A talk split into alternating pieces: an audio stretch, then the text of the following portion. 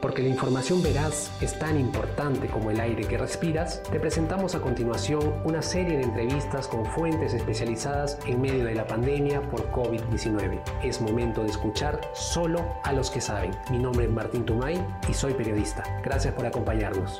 El Comercio Podcast presenta El Comercio te informa. Hola amigos del comercio, ¿qué tal? Gracias nuevamente por seguir ahí, por seguir apostando por la información que desde el comercio le brindamos de todas las plataformas, tanto en redes sociales, tanto en la versión digital y tanto en la versión impresa.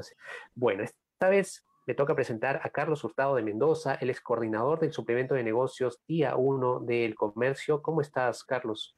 Hola, ¿cómo estás? Eh, Martín, eh, buenas tardes nuevamente y un saludo cordial a, a todos los seguidores del comercio.p. Gracias por tu tiempo, Carlos, y, te pedimos las disculpas por haberte sacado en este ritmo. Justamente sales de una entrevista, justamente vuelves a entrar a otra y la información en el día del periodista no se detiene, ¿no? Y te agradecemos, te agradecemos por eso, que nos ayudes, nos ayudes a todos a entender este tema tan importante como es el reinicio de los vuelos internacionales. Eh, hace ya más o menos un mes conversábamos sobre las negociaciones, las conversaciones que había entre las, empresas de, de, vuelos, de vuelos para que se reinicien los vuelos. Y justamente me tú me mencionabas, ¿no? Hay algunos detalles que aún no hay, hay acuerdo y que por eso todavía no procede. Actualmente, el primero, el 1 de octubre de 2020, ¿qué acuerdos ya tenemos y cuándo se reiniciarían los vuelos internacionales? Sí, bueno, en, un mes eh, se han aclarado bastante las cosas. Eh, justo hoy se publicaron los lineamientos que van a, eh, van a resolver los procesos que son parte de, de, los vuelos internacionales, que son procesos, como sabemos, delicados, pero ya están los lineamientos, se han publicado hoy en el peruano, eh, los lineamientos coordinados entre el MTC, entre el MINSA eh, y las aerolíneas a través de sus gremios, ¿no? Y entonces eso era lo que quedaba pendiente de resolver eh, para que los vuelos internacionales comiencen el próximo lunes, como se había anunciado, ¿no? El lunes 5 de octubre. De esto, lo que más ha tardado ha sido la vigencia de las pruebas moleculares de COVID negativo que se les va a exigir a los pasajeros de los vuelos internacionales, los lineamientos señalan que se va a pedir una vigencia de 72 horas, es decir, tres días, como tope máximo de validez para una prueba, eh, una prueba molecular negativa de COVID, ¿no? Eso quiere decir que eh, los pasajeros que despeguen de Lima eh, o lleguen a Lima necesitan presentar eh, en el aeropuerto antes de abordar su respectiva prueba molecular negativa con un plazo máximo de 72, de 72 horas de habérsela tomado, ¿no? Eh, esto era el punto pendiente que generaba mucha discusión entre las aerolíneas y, y, los organismos del Estado. Las aerolíneas habían pedido en algún momento que la vigencia sea de siete días, pero se ha llegado a, tres días, digamos un término medio, y eh, eh, eh, con esto ya resuelto, eh, queda todo encaminado para que los vuelos internacionales comiencen a operar.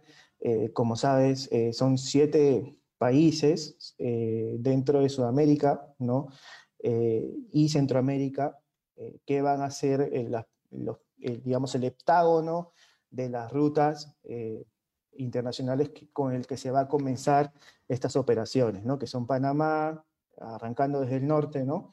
Panamá, Colombia, Ecuador, eh, Bolivia, Chile, Paraguay y Uruguay, ¿no? Quedan fuera algunos países que ha generado también cierta incomodidad entre los stakeholders del mercado.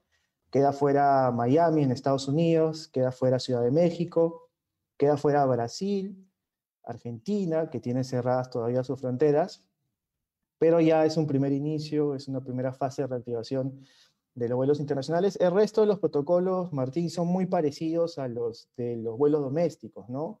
Eh, el uso de mascarilla, de cubre rostro, ¿no?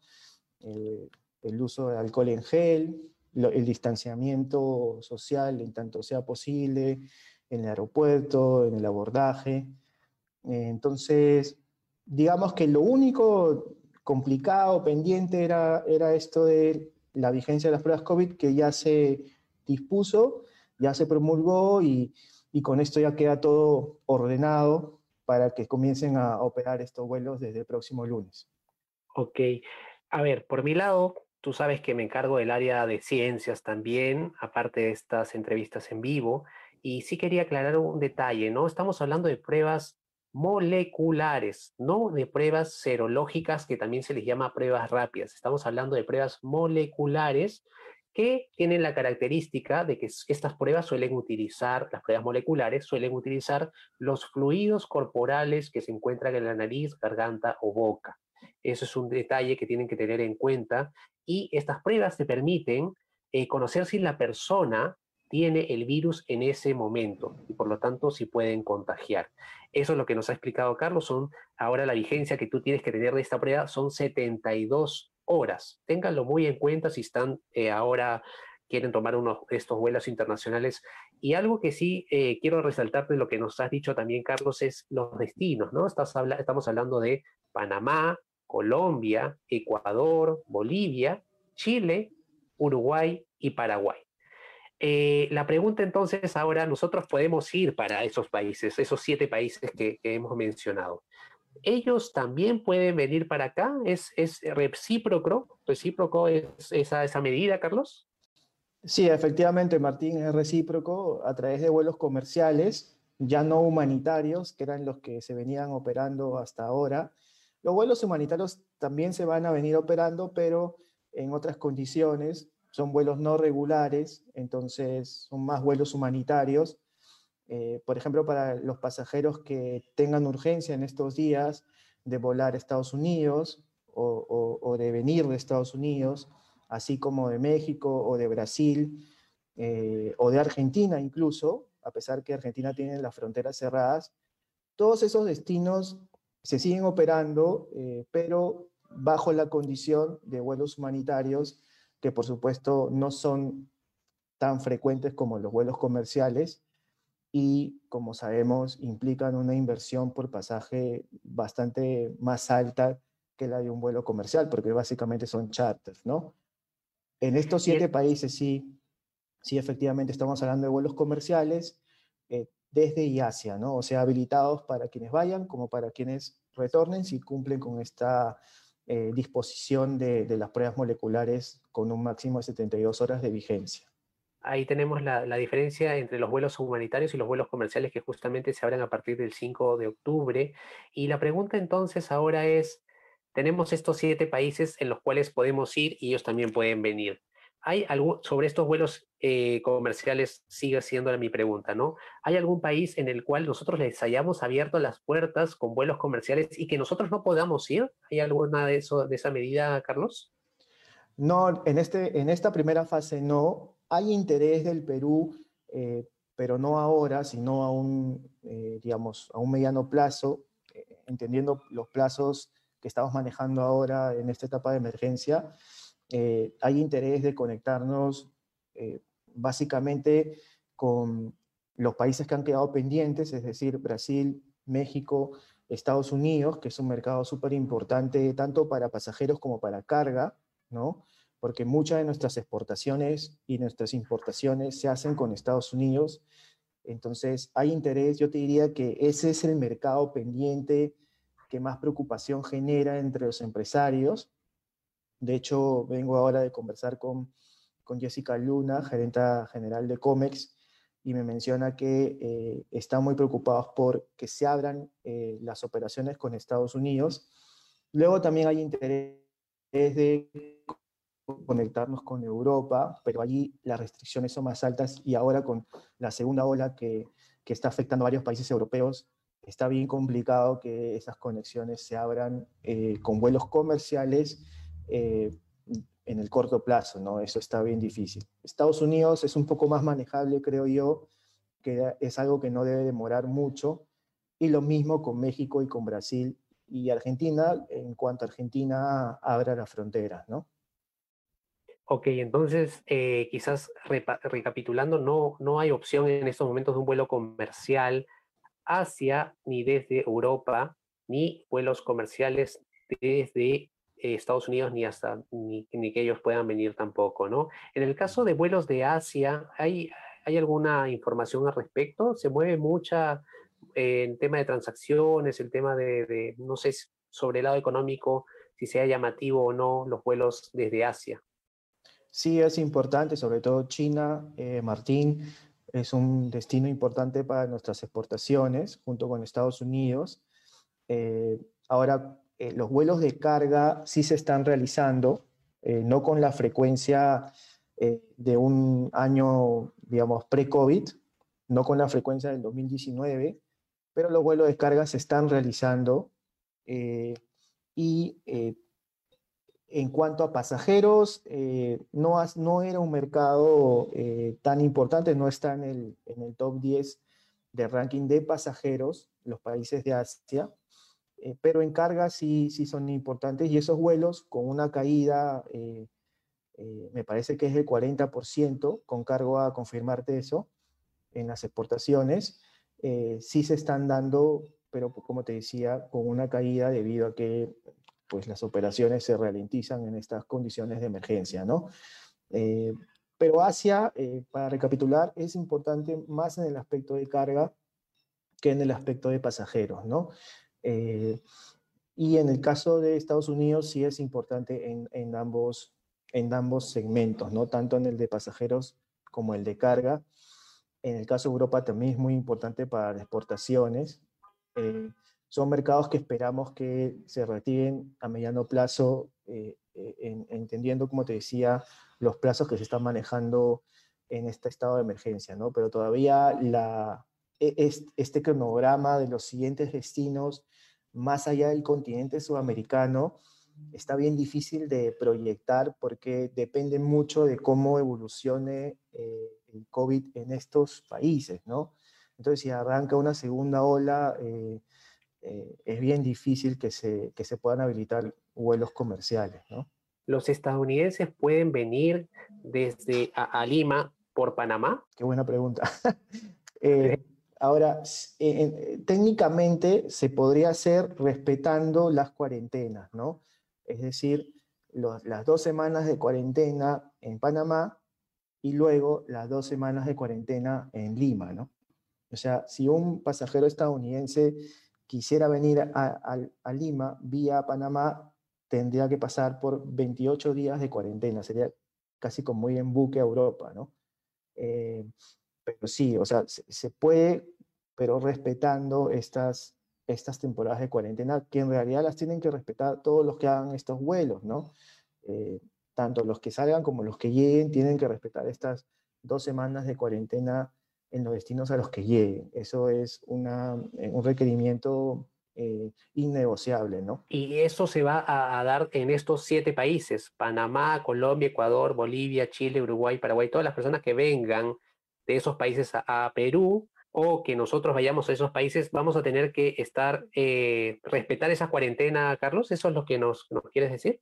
Sí, así es. las cuarentenas se tienen que respetar es parte de los acuerdos a los que se ha llegado y eh, con la presentación, como te decía, de las pruebas eh, eh, de, COVID negativo con, con, 72 horas de vigencia, ¿no? Esas son... después los protocolos son muy parecidos a los vuelos domésticos. si hay un tema aquí que, que, ha generado cierta crispación, por decirlo de alguna manera, eh, porque eh, con relación a la vigencia de, estas pruebas, eh, porque el mercado que primero va a, volar, el pasajero que primero va a volar es el pasajero corporativo, ¿no? Entonces, estos son vuelos de aproximadamente, aproximadamente cuatro o cinco días, ¿no? Son ejecutivos, por ejemplo, en el caso de Perú, ejecutivos de empresas extranjeras que están eh, eh, trabajando eh, tanto en Lima como en el interior del país, por ejemplo, las empresas que, que, van a trabajar en el norte, ¿no? en la reconstrucción del norte. Entonces, son ejecutivos que van y vienen y va a ser complicado para ellos hacerse pruebas si, si, su vuelo, por ejemplo, o si su estancia es de cinco días, va a ser complicado que se tengan que hacer una prueba de, en el destino del que salen y otra prueba en el destino al que llegan eh, en menos de 72 horas, ¿no? Eh, esto es algo que, sobre lo que se ha manifestado, por ejemplo, el gerente general de Sky, Sky Airline, eh, y es algo que, que, ha generado cierta crispación, como te digo, pero más allá de eso, para aquellos, sobre todo para aquellos viajeros que están por regresar a sus países de procedencia y que no, no, no, tienen una premura ¿no? para, para volver, en esos casos sí eh, va, va, a beneficiarlos mucho porque van a tener eh, a la mano vuelos comerciales eh, y van a poder retornar y con precios, sobre todo respecto a los vuelos humanitarios, más económicos, ¿no? Ok, una pregunta que llegó antes es sobre la capacidad de los, de, las, de los aviones. ¿Van a ir en su máxima capacidad al 100%? Los aviones tienen habilitada eh, la posibilidad de que puedan ir al 100% de su capacidad. Y de hecho, eh, hemos visto esto en los vuelos domésticos. Eh, en algunos casos han alcanzado el 80% de ocupación, es decir, el 80% del avión ha ido cubierto, lleno, ¿no? Em, entonces, no hay restricciones para los aviones en cuanto a capacidad. Si pudieran vender el 100% de los boletos, lo podrían hacer, ¿no? Eh, ahora, e, en, lo que es la, eh, la manera como se va a dar la demanda en los vuelos, entendidos en, los, en estos temas, eh, como la Cámara Nacional de Turismo o como AETAI, ¿no? la Asociación de Empresas de, Transporte Aéreo Internacional, señalan que vamos a ver una suerte de ola inicial, ¿no? apenas se hayan reactivado los vuelos de viajeros que tienen urgencia de ir o de venir, ¿no? Eh, pero luego de esa primera ola, ¿no? Ese primer despegue, va a haber una caída, una ralentización de la demanda que se va a situar un poco más abajo porque solamente se va a sustentar en los viajeros corporativos, de los que, hablábamos hace algunos minutos, ¿no? Viajeros que tienen que venir o irse por trabajo. Eh, viajeros de turismo eh, o vacacionistas eh, es más complicado que ocurra en, las primeras semanas o meses, ¿no? De hecho, la Cámara Nacional de Turismo, Canatura, ha señalado que no esperan que lleguen eh, turistas desde el extranjero hasta el próximo año, incluso hasta el segundo trimestre del próximo año, ¿no? O sea, después de vacaciones. Entonces, eh, la demanda se va, si hablamos de ocupación o de vuelos llenos, quizás tengamos vuelos a un 70, 80% de ocupación al inicio y luego una ocupación que va a ir bajando, ¿no? Y en, ese, en esa línea vamos a ver que probablemente se, eh, se, respete el distanciamiento social dentro de los aviones, que era también otro, otro tema de discusión, porque los aviones no están obligados a liberar un asiento por cada fila, ¿no? Dentro de las cabinas. Eh, eso no es una obligación y eso también trajo bastante controversia. No, no están obligados a hacerlo.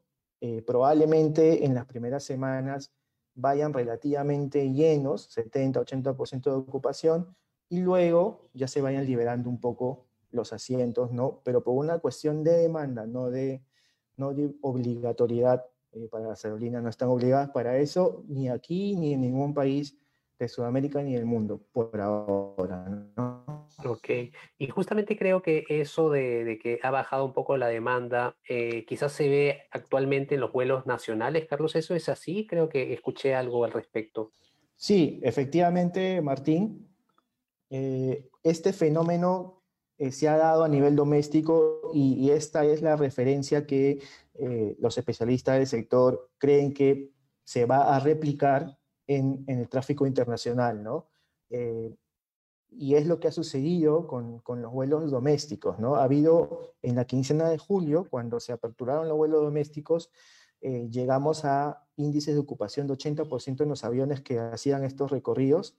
Eh, y eso se dio por dos semanas, tres semanas, luego bajó un poco y cayó bastante con las cuarentenas focalizadas que se reactivaron en algunos destinos de provincias, ¿no? Por ejemplo, Cusco que es un destino importante de, viaje, de viajes a nivel doméstico, cayó, se, tuvo que cerrar el aeropuerto, entonces lo que hemos tenido es un pico de demanda en julio a nivel nacional, luego en agosto una caída, tanto por la caída de la demanda como por el cierre de fronteras en las regiones, y en septiembre una leve recuperación eh, que me indican está eh, en el promedio de estos meses que ha venido operando desde julio a nivel doméstico las aerolíneas todavía está en un 10% de, un, de un mes normal, ¿no?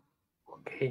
Acá una pregunta que si bien ya respondiste antes, hay mucha gente preguntando respecto es eh, si hay alguna fecha tentativa para abrir los vuelos comerciales a Europa eh, o Estados Unidos. Yo creo que eh, con base en lo que nos han comentado los especialistas del sector, Estados Unidos es más factible.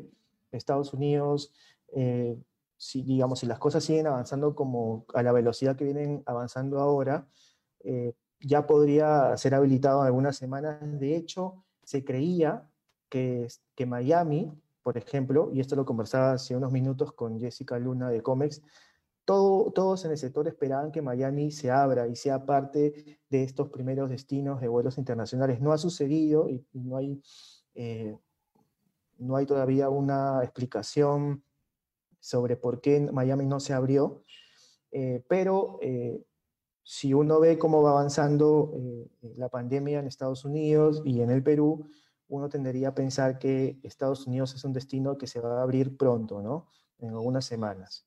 lo de Europa sí es más complicado por la distancia, sabes que vuelos de, de 12 horas de, de, de digamos, de, espera, 12 horas de trayecto, son riesgosos en, esto, en este contexto de, coronavirus. Entonces, creo que va a ser más difícil eh, que se tome la decisión de habilitarlos en el mediano plazo, ¿no?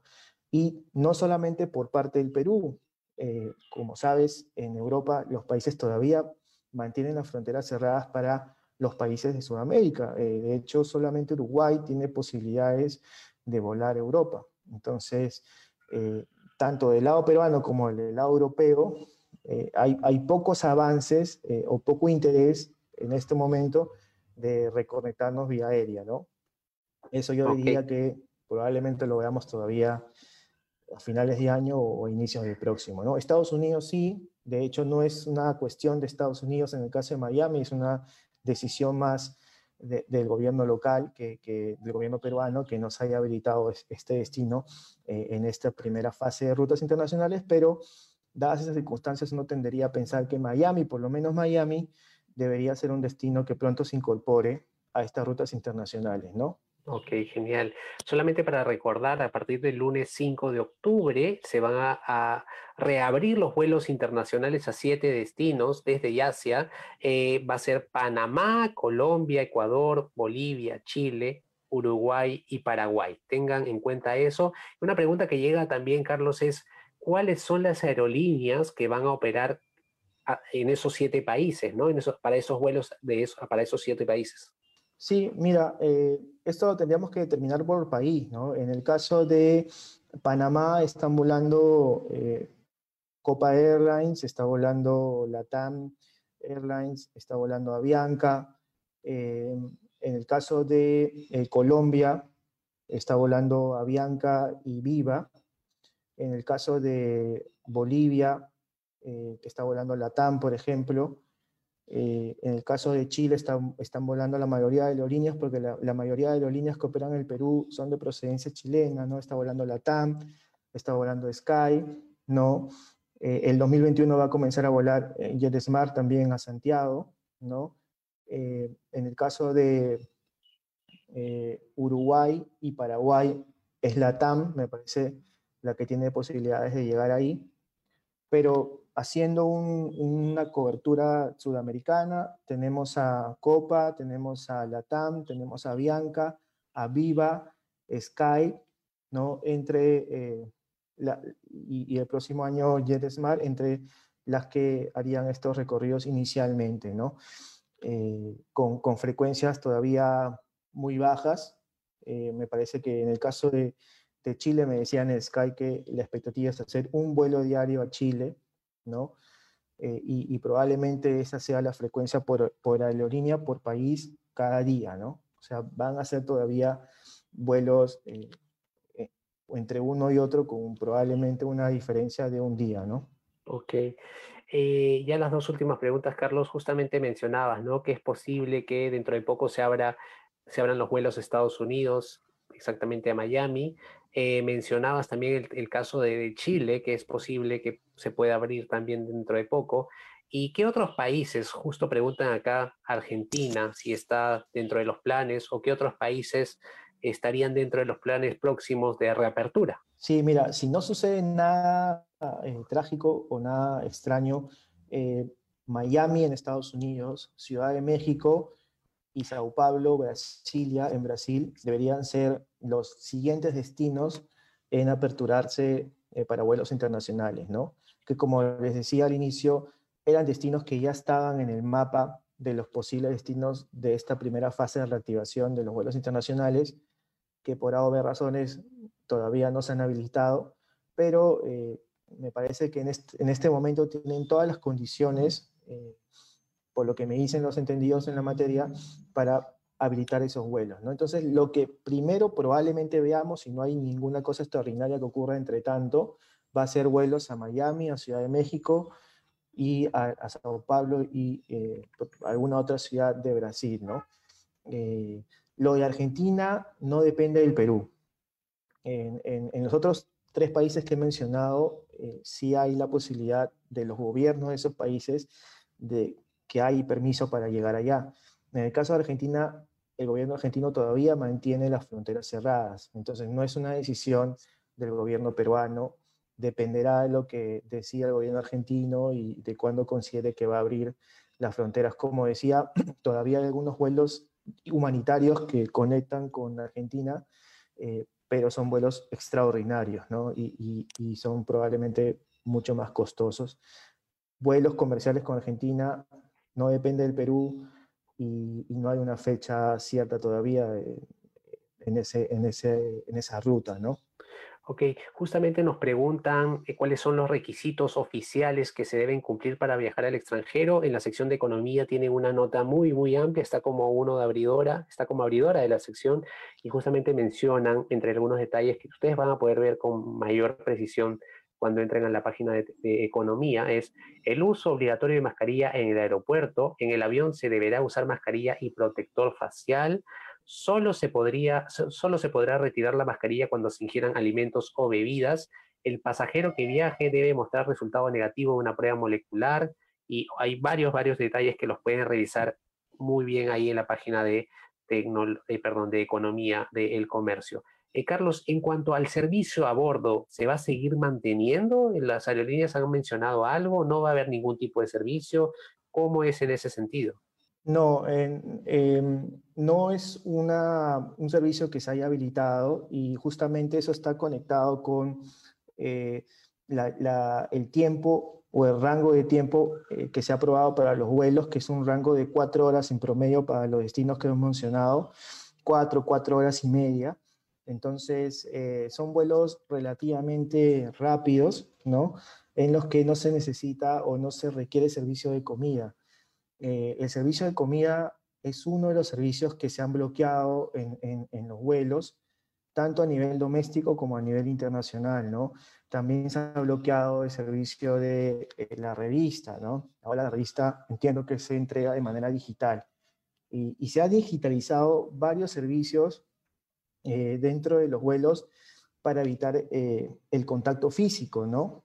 Eh, por ejemplo, para comprar o, vender boletos, también se, está, se está promoviendo el uso de las aplicaciones, de las, aplicaciones de, de, las líneas aéreas, ¿no? Entonces, y el servicio a bordo, entiendo que las compras también se tienen que hacer por internet, ¿no? Eh, o a través de las aplicaciones de las aerolíneas. Mm, no, son para estos trayectos servicios requeridos, ¿no? Y la alimentación eh, no lo es ciertamente. Ok, genial, Carlos. Ya te comprometo para una próxima edición de, de, estas charlas en vivo para hablar sobre, contigo o con alguien de tu equipo, para hablar sobre estas estrategias para recuperar el sector del turismo que es muy importante para el Perú, ¿no?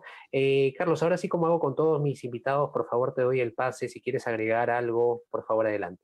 Sí, eh, la recomendación o, digamos, eh, hacer eco de la recomendación que han hecho los especialistas en el sector, ¿no? viajemos siempre que sea urgente, siempre que sea necesario, sea para volver a nuestros hogares o sea por, por una cuestión de trabajo. El turismo es algo que se va a ir reactivando de a pocos eh, pero digamos, si, si, si, no hace falta hacerlo, hay que esperar un poquito eh, y tener mucha calma, sobre todo eh, al momento de transitar por todo todos los procesos que son parte de un vuelo, ¿no? Es decir, tener mucha calma al llegar al aeropuerto, tener mucha calma al momento de, la espera en, las salas del aeropuerto, tener mucha paciencia al abordar, porque todos estos procesos se han se han extendido, se han ralentizado eh, una, de una hora a dos o tres horas en el caso de los vuelos domésticos, ¿no? Eh, imagínate cómo va a ser en el caso de los vuelos internacionales. Eh, estamos hablando de tres horas probablemente que, que cinco horas demora ese proceso ahora en el caso de los vuelos internacionales, ¿no? Entonces hay que tener mucha paciencia porque estamos, estamos transitando en una etapa eh, extraordinaria de emergencia, entonces hay que esperar, no hay que saber esperar. Muchas gracias por habernos escuchado y ya saben, la buena información es poder. Esto fue El Comercio Podcast.